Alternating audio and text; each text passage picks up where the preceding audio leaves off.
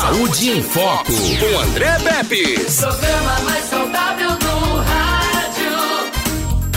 Saúde em Foco. Sexta-feira, dia 18 de junho, e a gente está aqui no Batente, né? Graças a Deus por isso. A gente está recebendo hoje a psicóloga Jessihane Almorim, aqui da Neuropsi, e o assunto é muito bacana. Tá aí na tela para você. É, aprendizagem por modelação. Você sabe o que é isso, Ariane Guedes? Aprendizagem por modelação é a influência dos pais na formação da personalidade dos filhos. Pois é, será que a gente está sendo exemplo, né? Ou somos daquele que diz assim: você tem que fazer isso, mas você não faz isso. E aí? Não grite! Mas você grita, né? Ou então, quando você faz isso, tá aí na tela o tema com a nossa convidada de hoje, muito bacana. É, e aí, quando você faz isso, os seus filhos dizem assim: Poxa, ele fala pra gente não fazer, mas ele faz. E quando você faz, você tem humildade para chegar lá e dizer: Me perdoa, me desculpa, eu fiz errado, mas não vou conseguir fazer mais. Prometo não fazer mais, né? Jessihane Amorim, boa tarde, seja bem-vinda ao Saúde em Foco. Satisfação tê-la aqui mais uma vez. Um tema muito bacana: aprendizagem por modelação ou observação, né? A influência dos pais na formação da personalidade dos filhos. Seja bem-vinda. Boa tarde. Boa tarde, André. Boa tarde, telespectadores. É uma satisfação enorme, né, estar aqui sempre. Né? Eu sempre digo que as nossas entrevistas elas trazem conteúdo sério, mas de uma forma leve. Sim. Que as pessoas conseguem ouvir, conseguem entender e, e observar como é que está acontecendo na sua casa. E aí um dos grandes, é, inclusive um pensamento, né, de, ai, como é o nome dele? Deu branco total peda- radiante aqui. pedagogo. Tem um pedagogo muito legal. É o Paulo Freire. Paulo Freire. Paulo Freire. Né? E ele diz assim: é, educai as crianças para não punir os adultos. Então, Sim. justamente com esse tipo de pensamento, a gente vai discutir sobre a influência dos pais e como as crianças elas aprendem a partir do processo de observação e esse processo ele interfere na construção da personalidade das nossas crianças, né? Que viram os nossos adolescentes os nossos adultos. E aí a gente vai começar bem bacana sobre esse conteúdo. Beleza, eu quero mandar um abraço aqui para Maria de Fátima, na Rua das Oliveiras, em Coruripe, a Ana Paula Caetano, Francisco Silva, que estão com a gente aqui também no NN Play. Você pode mandar sua mensagem para cá pelo 996398389. O assunto é o assunto é aprendizagem por modelação, tá? Ou por observação. A influência dos pais na formação da personalidade dos seus filhos. É, tem uma coisa que tem um versículo na Bíblia que diz assim: que os nossos pais comeram sementes e os dentes dos meus filhos embotaram. Né? Uma passagem bonita, tipo, tipo mais ou menos assim: nossos pais fizeram alguma coisa errada lá atrás e quem pagou foram os filhos, né? Teve algumas outras passagens que a Bíblia fala disso e, e- e um dos livros e um dos um dos é, dos versículos que eu mais gosto na Bíblia que diz assim: ensine a criança no caminho em que deve andar e até quando crescer não se desviará dele. É perfeito, né? Isso também vale para o mal, viu, gente? Tá certo? Porque é, às vezes a criança não é direcionada para o caminho que deve andar. Ela deve, ela às vezes é direcionada para o caminho que não deve andar. Né? No caso aí do- dos traficantes que aliciam essas crianças, começa com um aviãozinho ali, né? E tudo naquelas, naquelas favelas. Daqui a pouco o menino já não é mais, mais o aviãozinho, ele vai crescendo porque existe uma hierarquia, né? E daqui a pouco ele se transforma naquilo que menos a sociedade quer, né? Mas aí é outra conversa, é outro papo. Só estou falando aqui que realmente se a gente ensinar a criança no caminho bom que deve andar, ela não vai jamais se desviar dele. Essa afirmação aí do educador Paulo Freire é interessante você educar as crianças para não punir os adultos. Talvez a gente não tivesse tantos adultos, é, tantas coisas ruins que a gente vê aí, né? Não é verdade? Isso. Eu estava acompanhando agora pela manhã, desde ontem. Eu não gosto desses no- negócio policial, não, porque não faz bem. Mas eu estava vendo a história daquele cara lá, daquele Lázaro, né? Um cara com 32 anos, 400 policiais, a caça do cara, numa mata fechada. Ele tem muito conhecimento tático até, né? De sobrevivência ali, foi criado ali. E 32 anos, uma vida perdida eh, eh, de crimes, entregue ao crime. E aí eu, claro, né? é, a gente fica com muita raiva, né? Porque ele feriu pessoas, matou pessoas inocentes e tudo. A gente até às vezes deseja o mal e tudo, mas é daí eu fiquei pensando, o que foi que esse cara sofreu para ele também tá, ter um comportamento desse? Entenda, eu não, eu não tô defendendo vagabundo não, tá? Eu também não gosto não, tá? Só tô abrindo esse parêntese aqui. Mas aí a gente fica pensando na questão psicológica. O que foi que esse cara sofreu? Né, lá na infância dele, que pode ele ter sofrido, que caminho que os pais não deram ou até que tentaram dar, mas não conseguiram trazê-lo para o caminho correto. Isso é uma pergunta que fica, mas esse não é o mote da nossa entrevista hoje. A gente não vai dis, é, discorrer sobre isso aqui. A gente quer falar da aprendizagem por modelação, que ao Todo mundo pensa que é alguma coisa nova, Jesse, mas ela foi observada e estudada por Albert Bandura de 1925 a 1998, que desenvolveu várias experiências para fundamentar sua teoria. Segundo Bandura, a aprendizagem social ocorre pela observação dos comportamentos daqueles que convivemos, pais, amigos, tá aí a foto do cara aí. É, designa por modelagem ou modelação o processo de aprendizagem, aprendizagem social feito com base na observação e imitação sociais. Jesse, Traduz, vai, porque, né? É, porque fica melhor pra galera que tá em casa aqui. Isso, isso. Vamos, vamos falar de uma forma mais, mais simples, né? Mais clara, mais didática.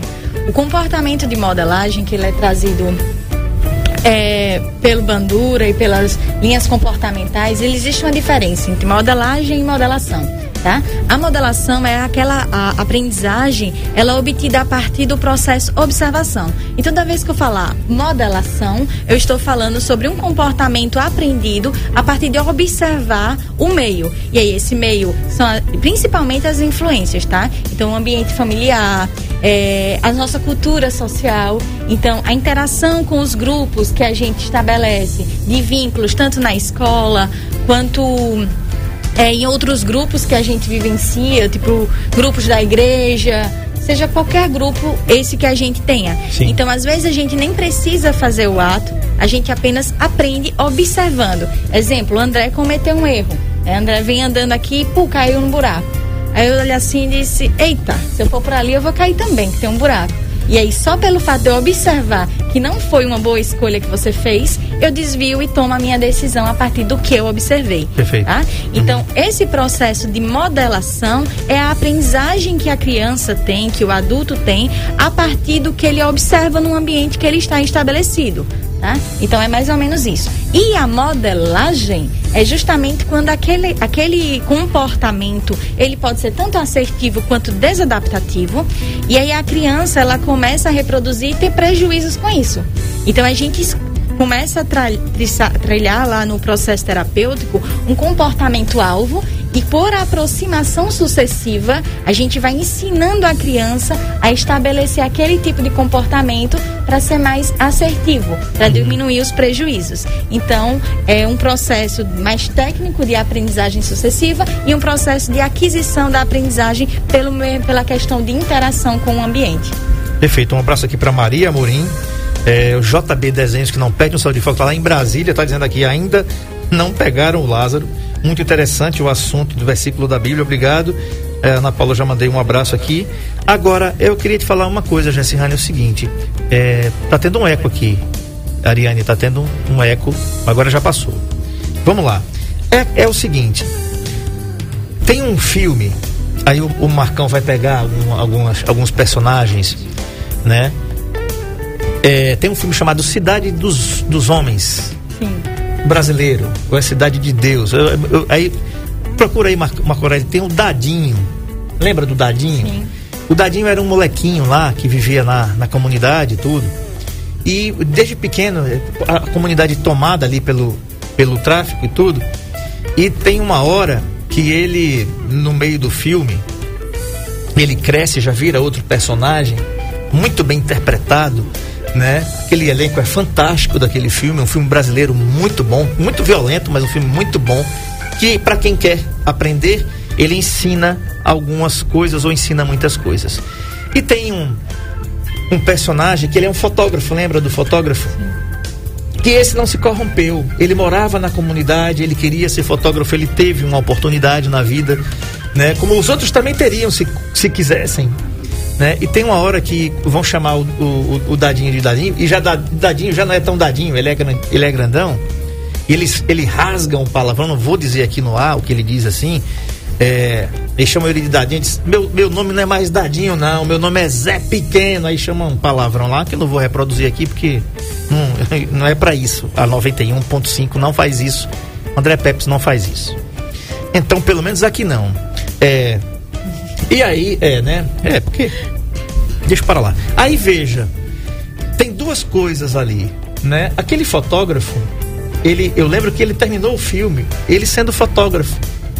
Ele teve uma oportunidade no jornal, ralou, foi discriminado, né? Vivia com os caras ali, mas não se envolvia, né? Ele fotografou várias vezes o grupo do Zé Pequeno, que ele que, que o Zé Pequeno queria ser fotografado, queria sair no jornal, que negócio, né? E ele fotografou e ficou famoso por conta dessas fotos. Então, você falou assim que as pessoas são fruto do meio, é, é, é por repetição, é por observação. Note que naquele filme tem várias crianças, inclusive uma teve que atirar na outra, lembra? No, no, atirou no pé da outra, teve que optar e, e atirou no pé da outra porque estavam fazendo, cometendo roubo ali na comunidade. Isso não pode. Então, Jesse, me explica como é que a modelagem ela pode exemplificar as crianças, como é que a gente pode fazer para ser exemplo do bem para essas crianças? Tá.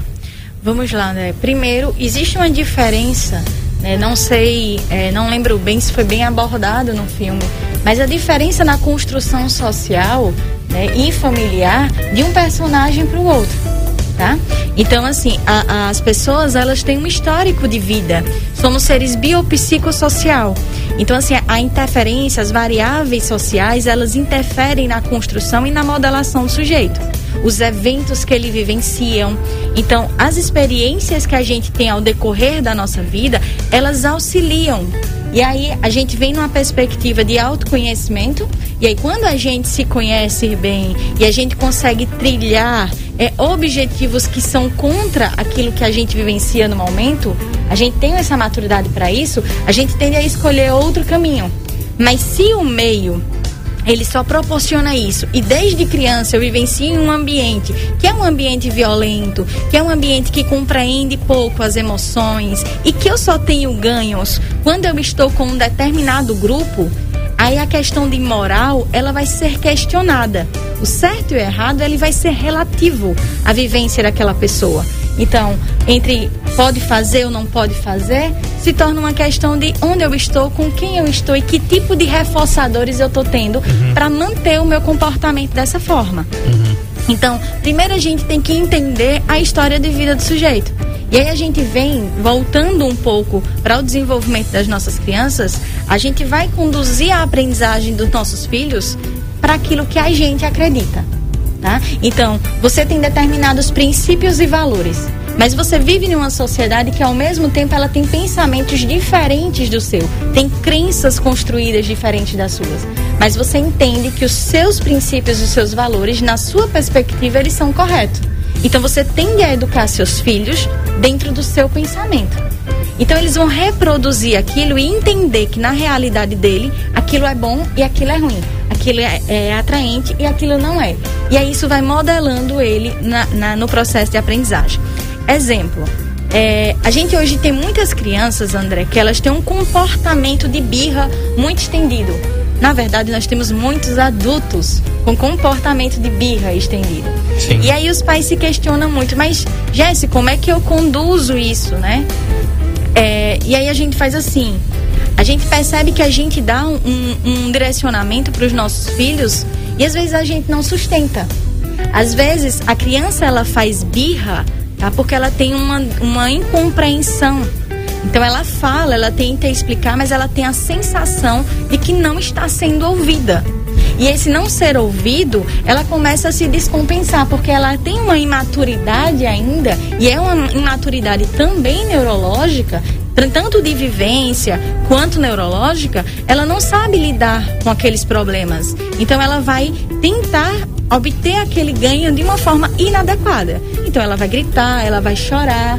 E aí o adulto, ele pega com toda a sua maturidade que tem ou deveria ter e equipara o comportamento dele ao comportamento da criança. Uhum. Então, ele diz: "Não, você não pode gritar, mas eu tô gritando com você para você não gritar". E aí a criança, e quando os pais normalmente eles estão em discussão que existe esse tipo de comportamento, a criança ela observa. Então quem gritar mais alto naquela relação ganha. E aí a criança aprende que ela para ter um ganho, ela também tem que modelar aquele tipo de comportamento. E aí ela começa a gritar também. Então, primeiro para mim saber como é que eu faço para minha criança ir pelo caminho certo, primeiro eu tenho que entender o que é certo para mim. Né? E eu consigo ser coerente com a aprendizagem que eu estou passando. E aí vai ter um, um longo da vida que essa criança vai se tornando adolescente, vai se tornando adulto, e ela vai estabelecer para ela os conceitos do que é certo, o errado, o que é moral, o que é imoral, e o que é são os princípios e valores que ela tem. O fato dos, dos princípios e os valores eles serem diferentes não significa que é melhor ou pior. Uhum. O que vai definir melhor ou pior é o que você faz com aquilo. Tá? Então, a gente tem um filósofo chamado Sartre que ele diz assim: não importa o que fizeram com você, importa o que você faz com o que fizeram de você. Então, a gente tem que entender e levar um nível de maturidade para compreender o que é de minha responsabilidade e o que é de responsabilidade do outro. É, teve um- um- uma situação, André, foi um exemplo lá na clínica. Logo no começo eu trabalhava muito com crianças, né? Hoje eu trabalho só com adolescentes e adultos e a doutora França lá no espaço trabalha com terapia infantil. E aí chegou os pais muito angustiados, a criança ela veio encaminhada da escola e na escola a justificativa para o comportamento de birra da criança era justamente que a criança tinha algum tipo de transtorno.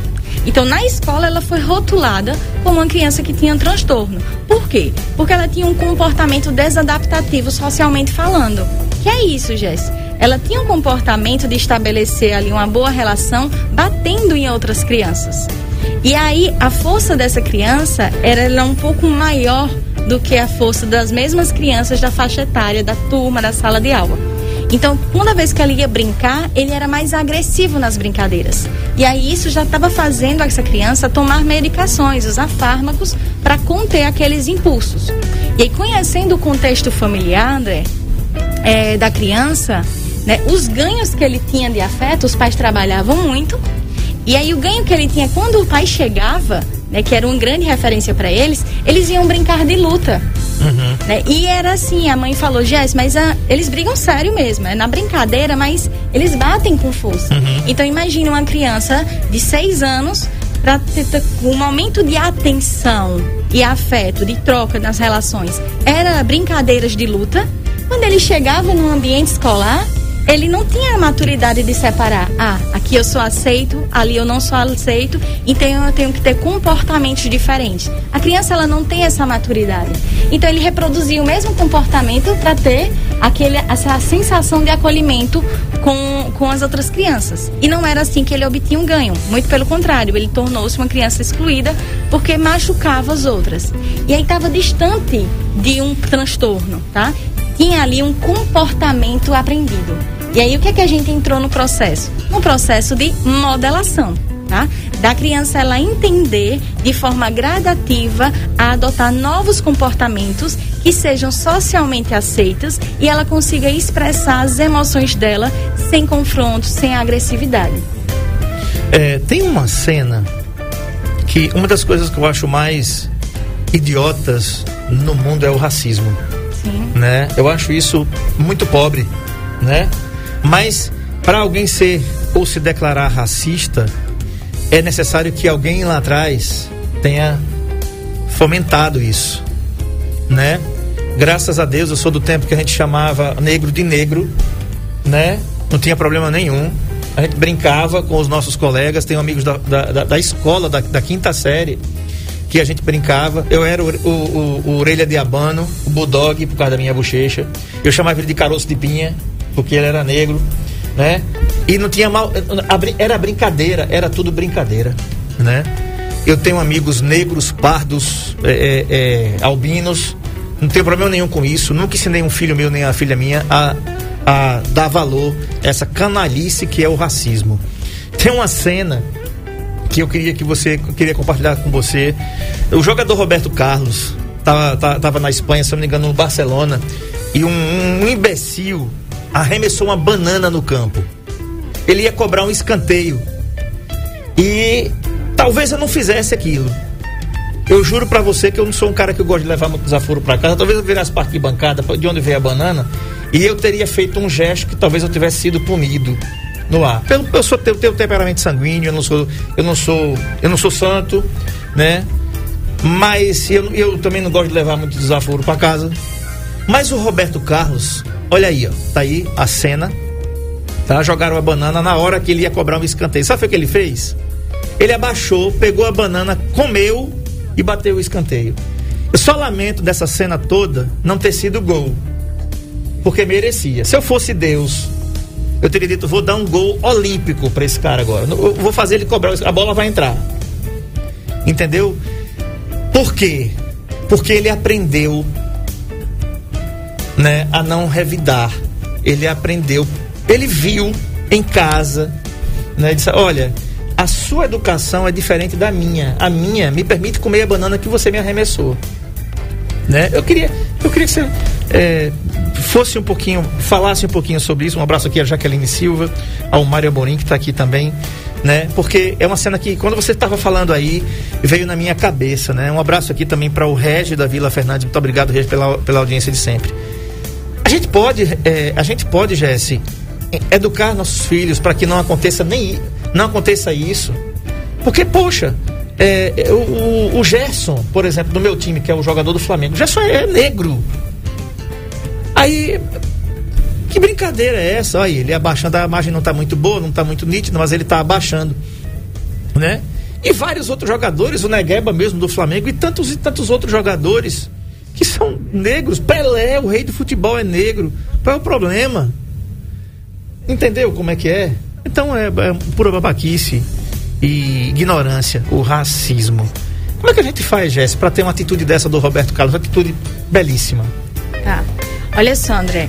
Primeiro, esse processo de aprendizagem, a criança, quando ela nasce, né, ela não vem carregada de preconceito, tá? Ela recebe uma carga genética, mas uma percepção de valores entre as pessoas, isso é uma imposição social.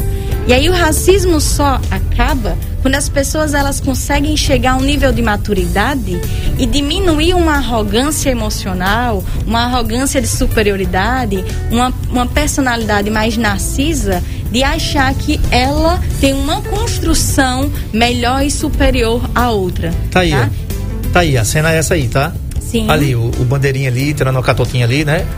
E E a bola está no lugar do escanteio e ele está comendo a banana. A já me mandou um WhatsApp aqui dizendo o seguinte: muito difícil ter a mesma atitude dele. Sim, sim. Muito, é, é, é muito difícil, porque essa parte é a parte que Jesus ensinou, que dê a outra face. Né? Não é para qualquer um dar outra face, não. Eu, eu mesmo tenho dificuldade com esse negócio aí. Tá? Ou, ou talvez, André, tá? Sabe por que isso é um grande problema? Porque desde o nosso processo de educação, nós, enquanto é, crianças, não aprendemos a ter inteligência emocional. Sim. E a inteligência emocional, né, o processo de autoconhecimento e de você entender ali quais são as suas limitações, o que é seu e o que é do outro, é que faz com que você tenha uma assertividade na condução desse processo, uhum. tá? Então ali ele desconstruiu e desmistificou que a gente tem que responder o racismo com agressividade. Tá? Então, essa foi a forma como ele aprendeu a lidar com aquilo. Então, em algum lugar, a partir né? do momento né, que ele faz isso, ele neutraliza o comportamento de um agressor. Tá? Significa que ele, ele tem essa inteligência, ele não sente? Claro que não.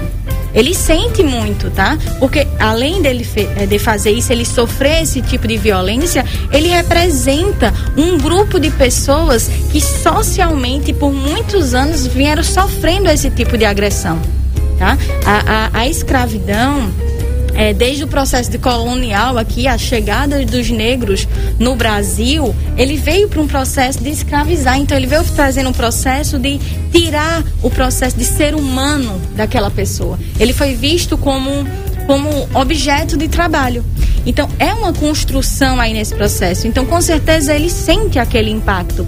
Porém, ele aprendeu a administrar as emoções dele, a apresentar um tipo de resposta diferente. Ele não se descompensou, ele não se anulou, ele não se isolou, ele mostrou que ele tinha um nível de maturidade a mais para confrontar o que é o racismo. Tá? E a gente existe diversos tipos de racismo.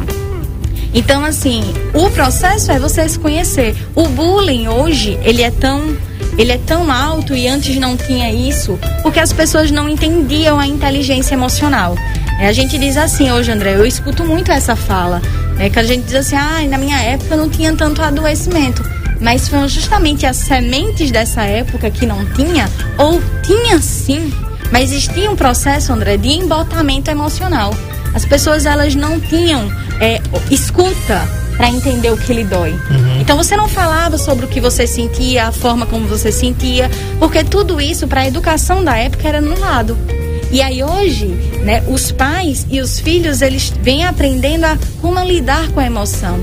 Então eu já imagino, eu passo a vida inteira tendo medo né, evitando de passar por determinadas coisas, mas por eu não entender que eu estou anulando, por eu não entender é, que aquilo ali é um sintoma de uma reação emocional, a qual eu não estou sabendo administrar, eu começo a ter ansiedade. E existe uma carga genética de ansiedade. É Sim. por isso que tem pessoas que têm uma estrutura neurológica com uma predisposição maior a sofrer de ansiedade, de depressão. Então as pessoas vão aprendendo pelo repertório. Então, diante de um problema, o que é que eu faço? Eu enfrento ou paraliso? E aí eu olho como a minha mãe lida com as relações dela. Uhum. Ah, a minha mãe quando tá, ela se isola, ela chora. Ou não, a minha mãe diz, não, eu confronto, eu tô triste, mas vamos lá, é assim que se faz. Uhum. O meu filho, hoje eu tenho, tem muitos casos né, de crianças, né, eu com o meu caso adolescentes, que eles chegam hoje, adolescentes e adultos, com medos da infância e uma sensação de abandono, um, um, rompimento de vínculo com os pais, porque quando ele era criança e ele sinalizava um medo, ele não foi ensinado a enfrentar aquele medo. Uhum. Ele não teve é, esse acolhimento de dizer tá tudo bem, você tá com medo, mas esse medo é de quê? Como é que a gente enfrenta isso? E a gente diminuindo os monstros que a gente vai criando, né, dessas vivências negativas. Então, nem todo mundo teve esse processo. Que era que era mais ouvido antes. Ah, isso é frescura, deixa isso pra lá. Exatamente. ah, já vai falar isso de novo. Vai, tá chorando por quê? Uhum. Você não é forte, você tem que ser forte o tempo todo. Seja macho, né? Dizia Exatamente. Logo, seja homem. E aí vem o embotamento emocional. E aí, se eu vejo meu pai que tá passando por uma perda, mas ele não chora porque ele é homem, ele sente. Mas ele vai pro cantinho dele. Então, se ele erra e ele não chega assim, meu filho, olha, eu exagerei com você, eu errei. Uhum. Isso aqui eu realmente não poderia ter feito. Uhum. Mas você também não poderia ter feito isso e isso. Uhum. Você ensina a criança, quando ela errar, ela não ocultar, ela não mentir, ela não esconder. E sim ela enfrentar o problema e criar uma solução para aquilo. Uhum. Então, é um processo de aprendizagem vivenciada. Tá? Perfeito. A Liliane Cecília diz assim: aqui no NN Play, que a gente está de volta. Muito bom esse tema. Sou mãe, estou aprendendo muito sobre como educar minha filha. Como, como a médica falou, os adultos levam sequelas de como foram, é, como foram tratadas quando crianças e isso atrapalha demais. Jessirane, excelente observação aqui da Liliane Cecília. Excelente, é, Liliane, é isso mesmo. Tá? Às vezes a gente quer cobrar, e a gente faz muito isso, gente. A gente cobra é, nos nossos filhos aquilo que a gente queria que tivesse sido diferente, né? A gente vai projetando na gente. E um dos grandes, um dos grandes é, problemas, André, que atrasam né, a relação dos pais, que atrasam essa modelagem assertiva, é justamente o sentimento de culpa. Né? Uhum. Às vezes os pais eles ficam muito assim, se sentindo culpados por dizer um não. E aí a gente diz assim na psicologia: quer estragar uma pessoa, faça tudo por ela. Porque se a gente não ensina a ter os freios, os limites, ao que pode, ao que não pode, lá fora, né? Quando a gente vai para a sociedade, a gente não ensina os nossos filhos a lidar com as relações hierárquicas. Uhum. A gente não ensina os nossos filhos a lidar com as diferenças. E aí a gente às vezes já vem muito magoado, vem muito sequelado das vivências que a gente tem na nossa infância. E aí a gente começa a adotar dois tipos de comportamento que são extremos, tá? Ou às vezes negligenciar, e pai, eu fui criado como Deus cria batata, então minha criança também, não vejo problema nenhum. Ou a gente adota um comportamento extremo de superproteção. Né? A gente blinda a criança de se desenvolver porque a gente tem medo que ela passe por aquilo que a gente passou. Uhum. E aí, às vezes, a gente não, a gente anula a voz da criança. Tá? E isso é importantíssimo, gente. É a gente saber ouvir a nossa criança, entender as emoções dela e ajudar ela, pegar na mão e dizer assim, não, vamos junto. Tá sofrendo? A gente tem, a gente às vezes tem o hábito, André, de enquanto pais fazer isso aqui. Ai, o meu problema é esse. Ah, a criança está chorando porque o brinquedo quebrou? Mas aquele brinquedo é um exemplo de como a criança vai lidar com as perdas, Sim. com a frustração. Sim. Então, se de um pneu quebrado em um carrinho e eu ensino meu filho a, a te criar soluções para aquele problema ou enfrentar a frustração de uma forma saudável, respeitando as suas emoções e sem precisar é, invadir o campo do outro, ou gritar ou quebrar o resto com raiva, a gente ensina a criança desde a base a administrar as emoções, a ela entender o que ela está sentindo, por que ela está sentindo, por que ela tem que lidar com aquela perda e tá tudo bem. Né? E tá tudo bem, a gente não ganha sempre. E, ou, e a própria estratégia de resolução de problemas. Ai, filho, quebrou, não encaixa mais, mas será que não tem outra forma? Como você acha que a gente poderia consertar isso aqui? O que, que poderia ser feito? Ah, ele não roda mais, mas será que não tem um lugar que a gente coloque esse brinquedo, que ele fique bom? Será que não tem uma colinha? Então, fazer a criança a criar estratégias. Então, é, é, a gente tem que avaliar as proporções que a gente dá. O problema de uma criança, diante de um problema do adulto, o adulto tem que dizer, ah, isso mas não é nada. Mas é é o ensaio, é a construção de repertórios de como aquela criança vai vivenciar as experiências dela. Sim. Então, se ela não sabe lidar com a perda, aí ela vai para a escola e lida com um grupo e aí ela perde na dinâmica. Vai desorganizar emocionalmente e ela vai apresentar um comportamento de birra. Né? Ela vai confrontar um colega e aí quando o colega dizer assim, ah, você perdeu, você é perdedor, aquilo vai te abrir como uma vulnerabilidade que ele vai se desorganizar e pode chegar a querer agredir. Por quê? Porque ele não está sabendo lidar com aquelas emoções. Diferente dele olhar, ouvir isso e dizer: Não, mas está tudo bem. A gente pode perder também. Sim. Viu a diferença na inteligência emocional da criança? Que é justamente o que aconteceu com o jogador. Ele aprendeu um repertório para dar resposta quando ele sofreu um aversivo. Ele soube enfrentar a situação. E aí, as pessoas que provocam, né, e, e querem eliciar aquele tipo de resposta, de comportamento, elas neutralizam. Porque ela confrontou, mas ela esperava um tipo de resposta. Aquele jogador que quis provocar ele teve a intenção de, de, de desestabilizá-lo, né, de desorganizar ele e ele perder, ferir ele emocionalmente. E aí ele deu uma resposta extremamente assertiva. Significa que ele não sentiu? Não, significa que ele sentiu. Mas ele teve uma inteligência emocional para gerenciar e dar continuidade ao processo e à vida dele, sem que o outro tivesse um poder de fala maior sobre a construção dele.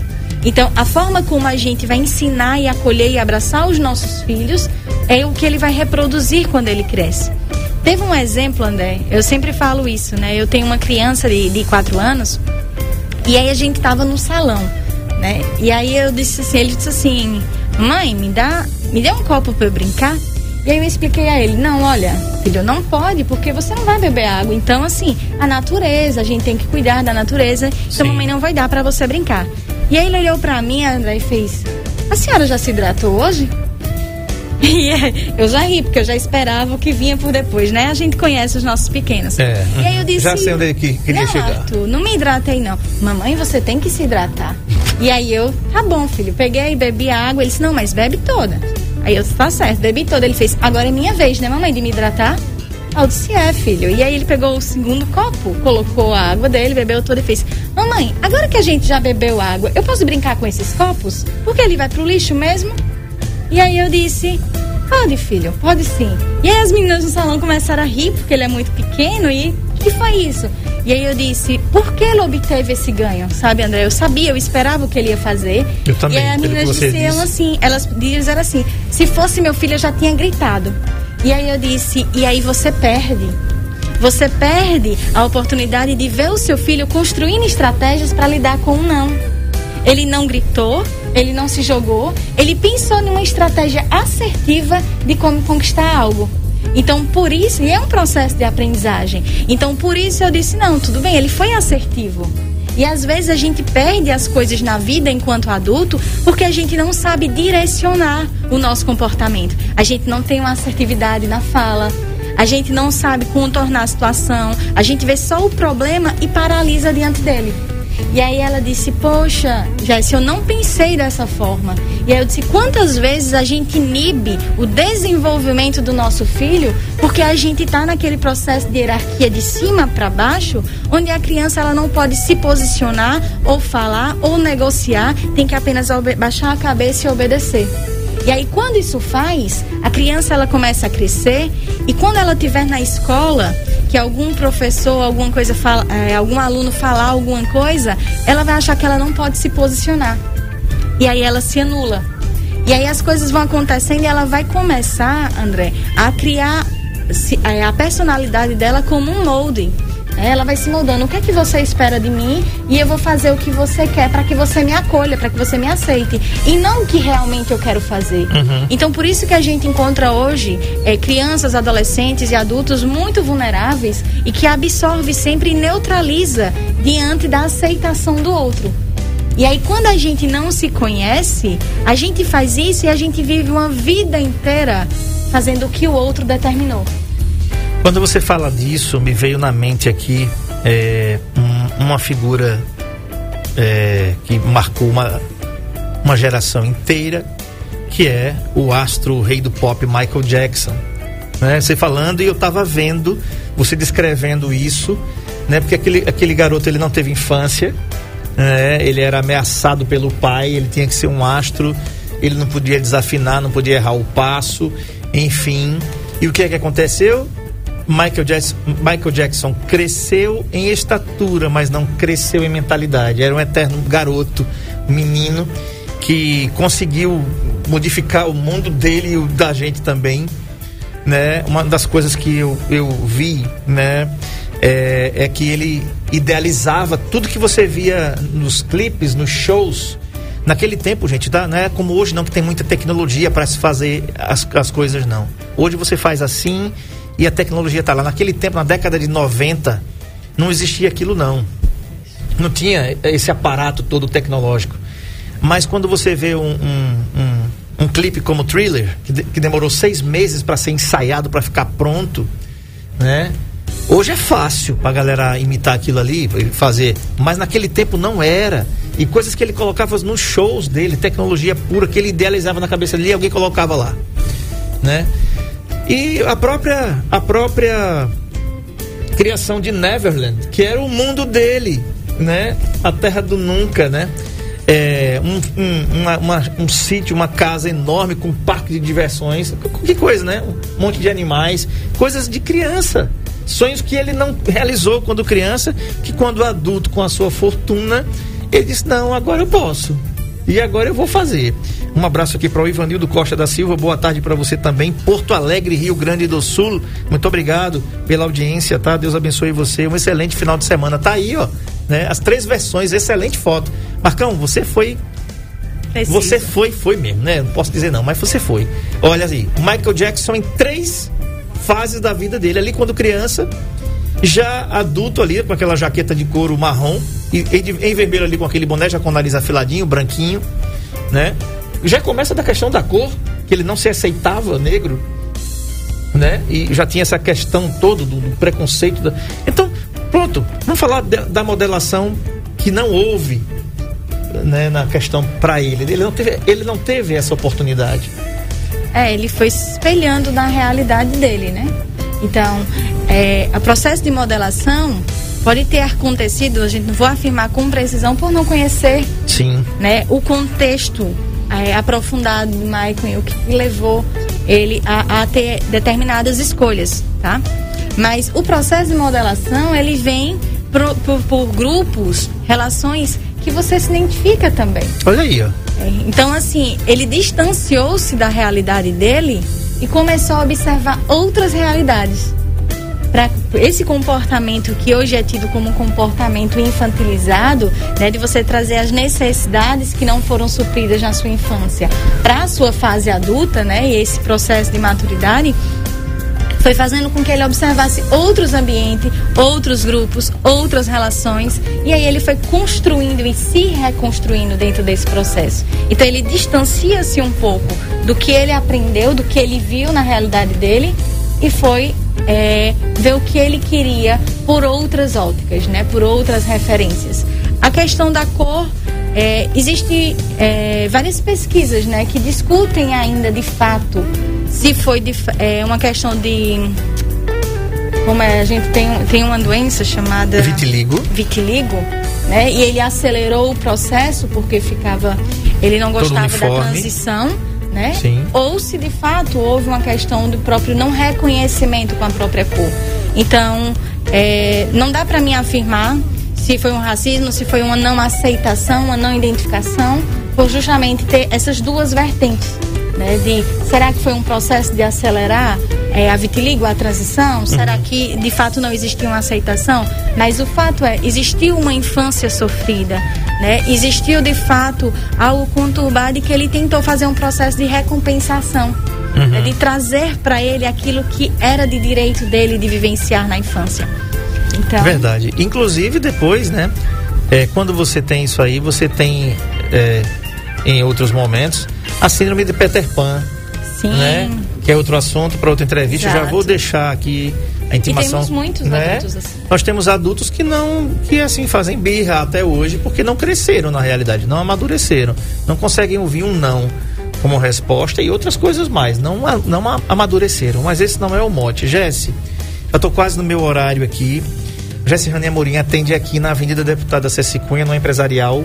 Sônia Maria. Sônia Maria, que é aqui coladinho com a 91.5, tá? É muito longe para você voltar pro consultório, né? Tem né? que pegar um, um, Uber, um táxi, um Uber, né? É, qual é o telefone de lá?